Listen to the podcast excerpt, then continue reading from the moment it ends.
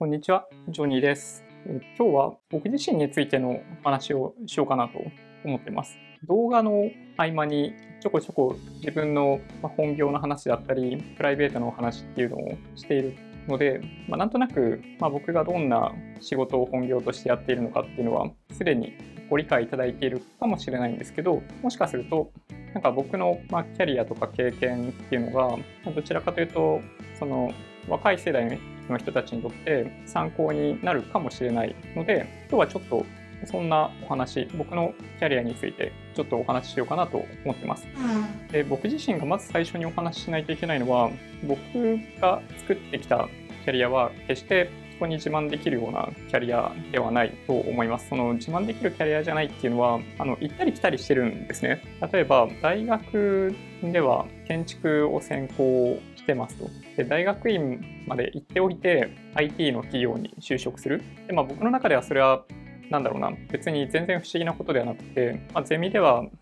どちらかというとその景観のシミュレーションみたいなことを、まあ、街づくり都市計画が専門だったんで、まあ、そういうシミュレーションみたいなものをコンピューターを使ってやるような研究室だったんですね。で、まあ、僕はその中で Web のアプリケーションを作って合意形成とかモデリングみたいなことをやってたので、まあ、全然不思議な話ではなかったんですけど結構多分これから IT の世界に入っていこうとされる方からするとちょっともしかしたらびっくりされるかもしれないですね。今面接、まあ、僕面接する側の立場になってますけどすごいコンピューターサイエンスを勉強してきて IT の会社に入ろうとしている人たちばっかりですね。あのたまにその機械工学勉強してきて入るとかいるんですけどなんかね9割ぐらいは9割か9割以上はコンピューターサイエンスを勉強してきてやっぱ入ろうとしてるんですよね。でまあ僕がなんかそういうマイノリティだったかっていうとそういうわけではなくて僕らがこの IT の世界に入るときってむしろそのコンピューターサイエンスを取ってた人って少なかったんですよ。あの電子工学っていうその領域はもちろんあったんですけどあんまりそこを目指している人たちっていなくてなんかシステムエンジニアといえば土建屋みたいな感じなんですよ。まあ、土建屋っていう意味でいくと建築と IT はものすごい近いところがあって、まあ、僕のキャリアパス僕自身は全然不思議はないんですけど当時 IT の世界に入るっていうのはむしろまあレアなケースでした。まあ、大学卒業するまでは本当にまあまともに勉強をしないし本もほとんど読んだことないし英語も喋れないしなんかバイトとかばっかりに時間を使っていて今思うと本当にもったいないことしたなと、まあ、部活もほとんどやってなかったんでねすごいもったいなかったなと個人的には思います。別の動画でもお話ししたように、まあ、僕が唯一ラッキーだったのはですね時間が比較的あったんですよね。不幸にもあんまりソーシャルなタイプではなかったんでなんか友達と飲みに行くようなタイプではなかった。なので、ある時、なんかこのままじゃやばいなと思って、いろいろ本読んだりとかし始めた時に、まあ、自分には時間があったっ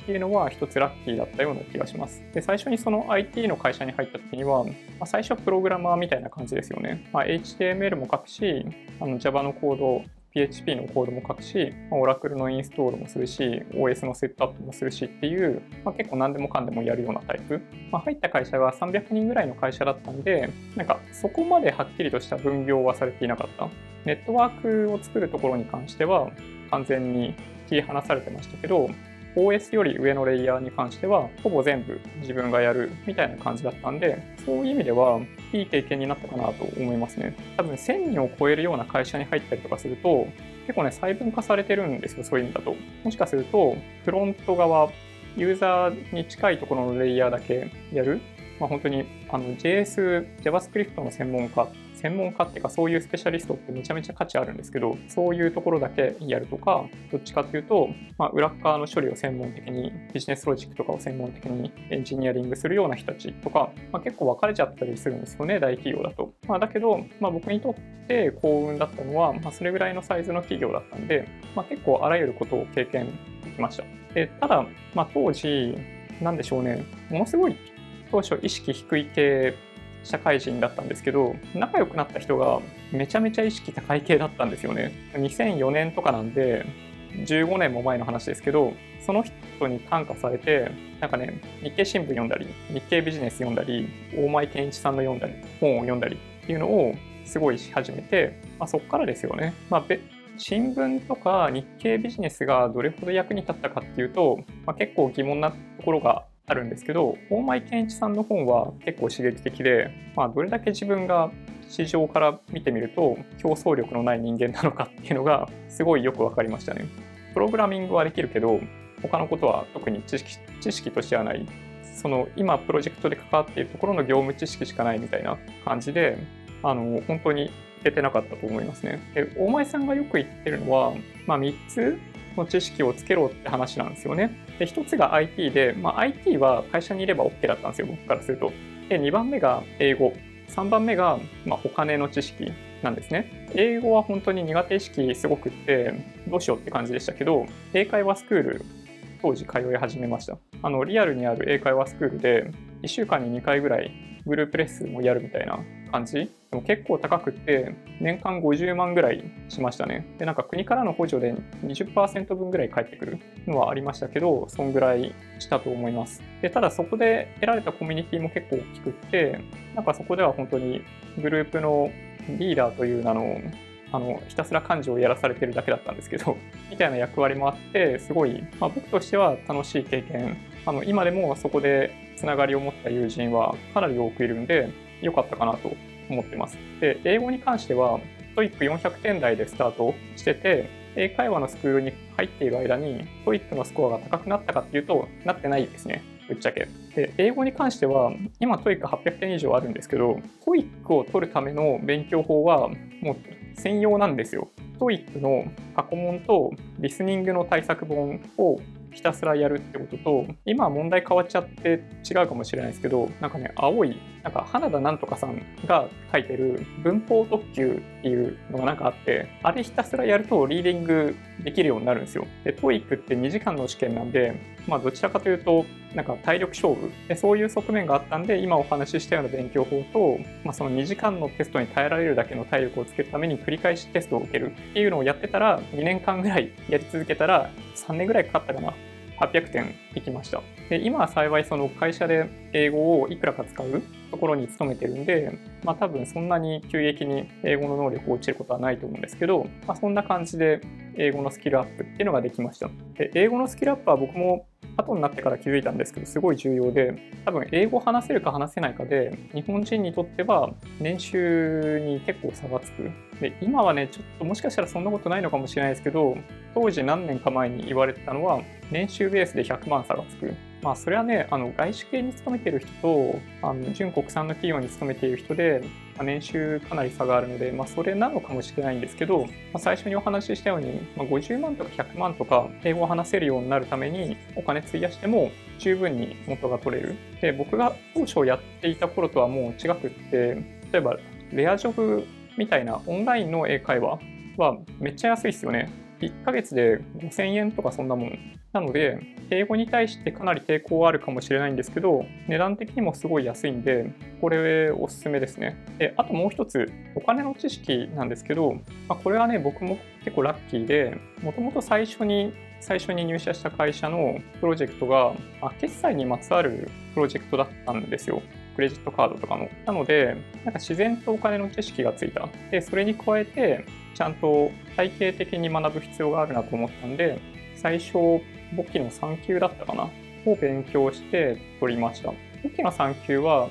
なんかね、テキストだけだったら1冊とかの範囲なんですよ。まあ、それなりに厚みあるんですけど。で、問題集も同じような本1冊とかあって、多分ね、そんなに難しくない。で、簿記3級取って、まあ、2級も同じようなノリで取ろうと思ったら、1回、1回落ちたような気がしますね。2級はテキストの数が急激に増えるんですよ。ちょっとね、内容がいまいち思い出せないですけど、2級に関しては、なんか本当に2週間勉強して受かるみたいな範囲じゃなくて、多分ね、3ヶ月間ぐらいかけて勉強してとかじゃないと受かなか受からなかったんじゃないかな。まあ、そんな感じなんですよね。なので、さっきお話ししていた3つの知識、IT と英語とお金の知識っていうのをある程度つけることができて、まあ、僕としてはなんかある程度市場から見ても、まあ、少なからずちょこっとはバリューのある、ま、エンジニア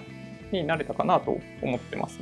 当時。で本当にまあ、その頃の IT の会社って言ったら、さっきお話ししたように専門じゃない人がエンジニアになって、でそこで成果を出した人がマネージャーになるみたいなキャリアパスが普通でした。で、僕も当時、レールに従って、まあ、プロジェクトマネージメントをまあ、勉強させてもらって、まあ、それもなんか外部の研修受けさせてもらったような気がするんですけど、PMP っていう資格があるんですよ。ピンボックっていうプロジェクトマネジメントの体系があるんですけど、そこにベストプラクティスが書いてあって、例えばなんか、スコープとスケジュールとコストのなんかそのトライアングルの話とかっていうのが根幹というかベースとしてあるんですけど、なんかそういうのを勉強しましたね。あれはなんかベストプラクティスというかフレームワークでもあるんで、なんかプロジェクトマネジメントの話をする上では、なんかみんなその中で出てくるキーワードを使って説明するっていうのもあって、なんかね、あれは非常に役に立ってますね、今でも。で、まあそんなこんなやってるうちに、前の会社を実は辞めていて、なんか本当は、まあ続けても本当は良かったんですけど、前の会社はどっちかっていうと B2B で一時受けみたいな位置づけの IT 会社だったんで、まあ提案からものづくりからできて悪くなかったんですけど、ただ、エンドユーザーとの距離は結構あったんですよね。なので、あんま面白くないなと。やっぱりその、一時受けとかでやってる会社って、その、金額の中でいかにプロジェクトを終わらせるかっていうのが最優先されるから、なんかこの機能をこういう風にした方がいいとか、このプロダクトこういう風にした方が絶対いけるっていうのがあっても、ちょっとね、通んないんですよね。で、それが非常にフラストレーションになって、まあ、今の事業会社に転職することにしました。でその転職のタイミングに合わせて、まあ、それまでエンジニア職だったのを、どちらかというと、まあ、プロダクトマネジメントの方にあのキャリアとしてもスイッチさせてもらいました。なんかそういう方が好きだったんですよね。なんか経営とかマーケティングとか、なんかそういうのも本でかなり当時もう読んでいたので、まあ、プロダクトマネジメントの方向に移っていくっていうのはある種必然だったんじゃないかなと今は思ってます。でも新しい会社に入ると本当になかなか成果出せなくって最初。ただ1年2年経ってくるとやっぱかなり実績も残せて多くの人から信頼もされるように多分なってきたっていうのもあってどちらかというとプロダクトマネジメントから組織のマネジメントをやらせてもらえるようになって、まあ、その中でもレイヤーがいくつかありますけど段階を経て今の管理職っていうのになってきました。なんか本当に組織のマネジメントはプロジェクトとかプロダクトのマネジメントとは本当に全く違くて、まあ、人を育てるとか人物金を管理するっていうことが、まあ、こんなに面白いことだとはなってみないと分かんなかったですね。まあ、個人的にはプロダクトマネジメント今でもすごいやりたいと思ってるんで、まあ、結構複雑なとこはありますけど、まあ、今は組織の管理にフォーカスしてますね。なんかプロダクトマネジメントはなんか体系化されてないんですよ、あんまり。プロダクトマネージャーってそのビジネスと UIUX とデベロップメント、なんかその3つの領域すべてを、まマネージメントする必要があって、まあ、1人で全部やる必要はないんですけど、そのプロダクトのなんかミッションだったり、ビジョンだったりっていうなんかそのディレクションを示してあげないといけない。で、なんかそういう強い思いを持ってないと、逆に言うとそのプロダクトって会社に利用されちゃったりとかするんで、なんかね、かなり強い思いが必要なんですよね。こうするべきだとか、このプロダクトはこういう風にして展開していくんだみたいなのを、まあ、持ってないと、本当に他の部署に簡単に潰されたりとかしちゃうんですよね。非常に残念なんですけど。まあ、なので、プロダクトマネジメントは本当に面白くて、なんか今、データサイエンティストとかってすごい人気があって、なりたいっていう人多いんですけど、なぜか、なんかね、プロダクトマネージャーになりたいっていう人あんまいないんですよね。で、しかも、海外だと、新卒でいきなりプロダクトマネジメントやる人っているんですけど、なんかね、日本だと、そういう風な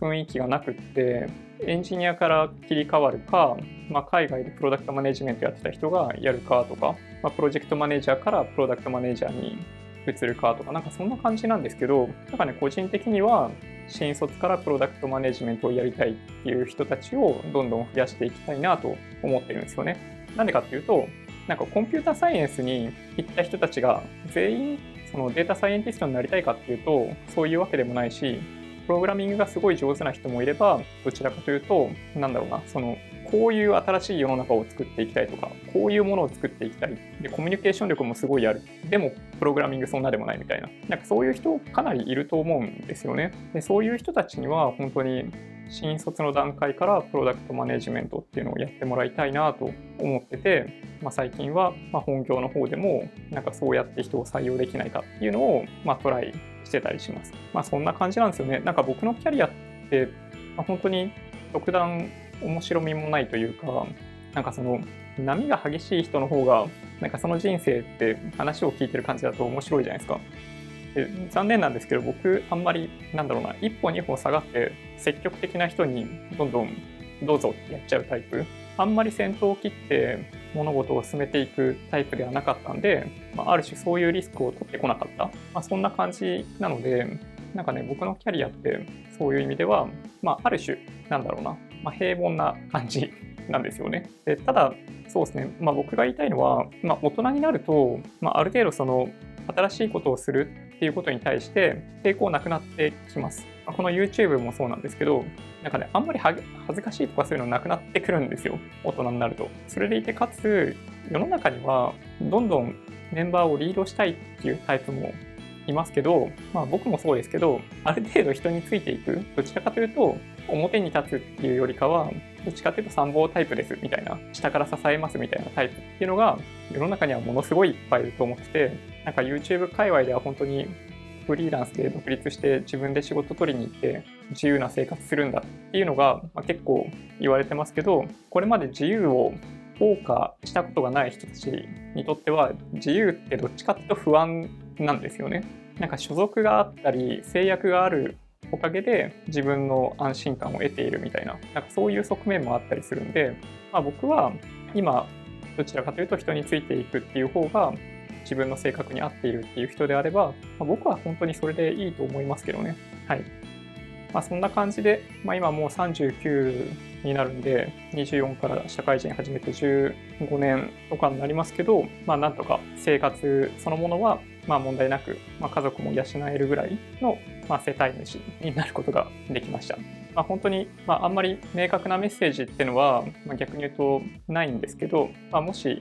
まあ、僕のこういうキャリアパスが参考になったとか、あとはなんかそのジョブを徐々にスイッチしている、ピボットしているところがあるんで、その辺でどうやって切り替えていったのかとか、まあ、もしご質問があるようであれば、いつでもコメント欄に書いていただければ、できるだけ一個一個返信させていただく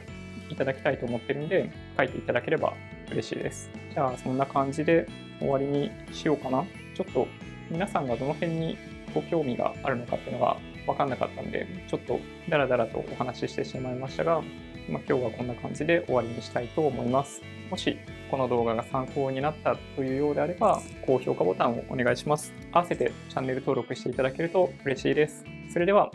ご視聴ありがとうございました。バイバイ。